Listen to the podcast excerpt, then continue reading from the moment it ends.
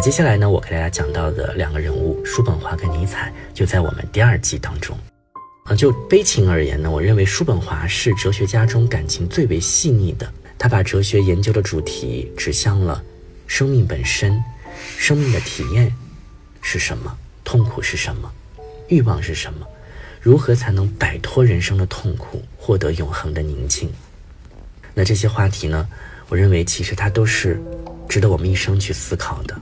因为每个人其实身处在这个世界上，就没有办法对抗，就完全的摆脱掉痛苦。因为有快乐就有痛苦的存在。当西方哲学去探讨这些话题的时候，人的话题的时候，痛苦啊、欲望这些话题的时候，那西方哲学的发展也就走向了现代。叔本华有一句名言，我想大家都非常非常熟悉，也是我在《哲学百问》第二季。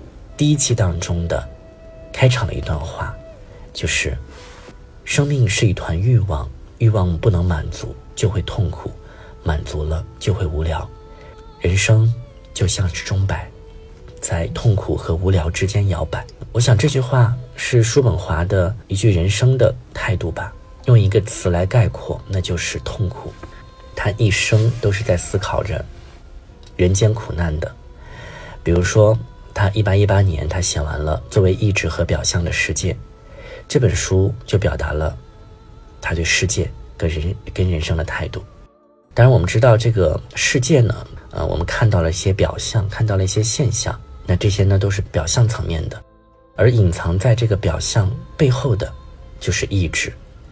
这个意志呢，对叔本华来说，它才是生命的本质。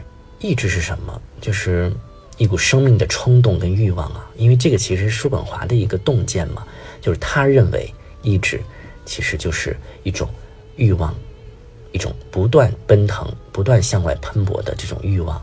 欲望的产生呢，就意味着人要想办法去满足这个欲望，而欲望没有满足的时候呢，这个时候痛苦就席卷而来了，人呢也总是会被痛苦包围着。其实从叔本华的这个哲学态度当中。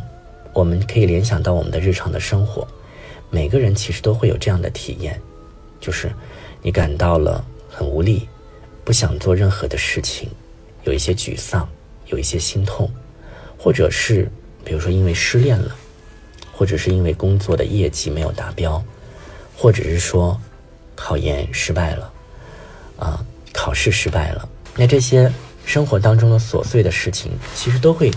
影响到你的情绪，而叔本华的哲学呢，可以给我们怎么样的慰藉呢？我认为是这样的，因为叔本华他说到了我们所有痛苦的根源，就在于我们对生命意志的认同。因为生命意志它其实就是一股源源不断的欲望之流，当你认同这股欲望之流的时候，你就会成为欲望的奴隶。那么要努力满足欲望，于是痛苦就来了，怎么办呢？只有断绝这股欲望之流，断绝对生命意志的这种肯定，你才能够摆脱痛苦。嗯，可能很多人都会有这样的体会啊，就是欲望不断，总是想满足，然后满足不了，我就会痛苦。满足之后，好像又挺无聊的。我不知道大家有没有这样的体会啊？就是生活平时的生活当中，那叔本华呢就认为。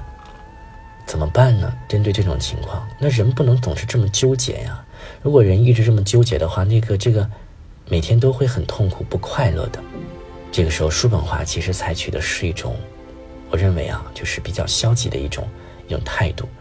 呃，当然也不是说消极吧，就是他可能有他对这个这个事情的一个处理，他对这个世界的态度。两种方式，通过艺术。比如说，艺术的世界让我们满足，让我们能够短暂的获得一种满足，忘却烦恼。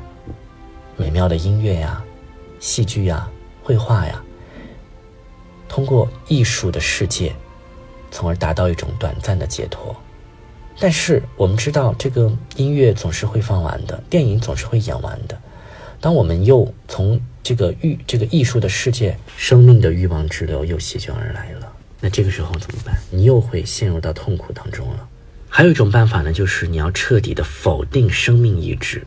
怎么？什么叫彻底的否定生命意志呢？就是彻底的断绝你的欲望之流，断绝这股升腾的意志之流，禁止欲望，甘愿受苦，和这个世界融为一体，用一种极度克制的状态去面对生活，如此你才能够真正的摆脱痛苦之境。当然，我觉得叔本华的这个，他其实是有一些极端的，就是要断绝一切欲望。禁欲嘛，对吧？根本上去否定生命的意志，才能够获得。就我们现代而言，可能我觉得可能不太不太有人能真正做到这一点，因为每个人都要面对实实在在的生活嘛。那生活当中必定是会有欲望存在的，只是说我们要把握一个度，要学会去克制。而我认为叔本华给我最大的一个启发呢，其实就是。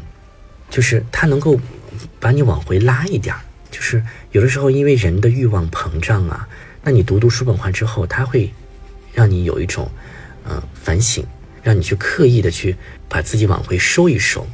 我觉得这是叔本华给我的一个启发。我不知道大家有没有这种，我认为就是叔本华呢，就是他通过这种方式啊对待伤心跟痛苦，就是要抑制寂灭后走向人生的涅槃。嗯，那刚刚就是跟大家分享的叔本华。